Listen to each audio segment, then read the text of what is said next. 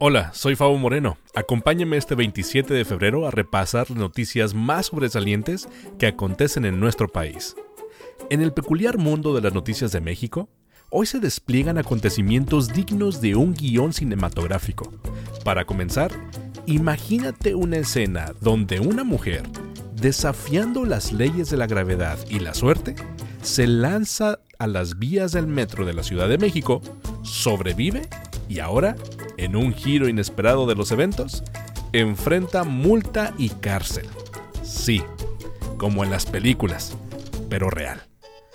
En otro episodio digno de una telenovela política, Lili Telles defiende a Carlos Loret de Mola, acusando al hermano de AMLO de avaricioso por no conformarse con los sobres llenos de dinero una trama de intriga y acusaciones que deja a más de uno al borde del asiento. Mientras tanto, en otro capítulo más de la saga electoral, el emesista Jorge Álvarez Maínez eh, ya calienta motores para su campaña por la presidencia de la República, que comenzará el próximo primero de marzo. La política mexicana nunca deja de sorprender, ofreciendo giros inesperados a cada momento. Por otro lado, para los aficionados de las series de suspenso, el ENA anuncia un paro indefinido pidiendo el pago a las trabajadoras de limpieza. Un drama de la vida real que resalta las luchas cotidianas dentro del ámbito educativo.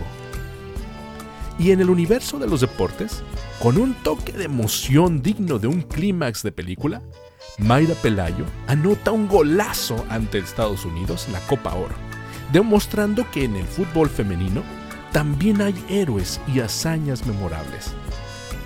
Para agregar un toque de ciencia ficción al repertorio del día, la nave Odysseus envía la última imagen de la Luna antes de apagarse tras un aterrizaje fallido. Un recordatorio de que, incluso en la derrota, hay belleza y misterio.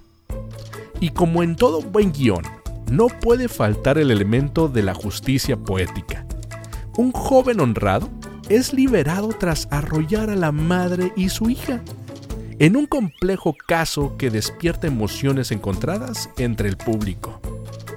Cada uno de estos episodios extraídos de las páginas de la realidad mexicana de hoy podría ser el inicio de una discusión apasionada, una reflexión profunda o simplemente el pretexto perfecto para recordar que la vida supera a la ficción.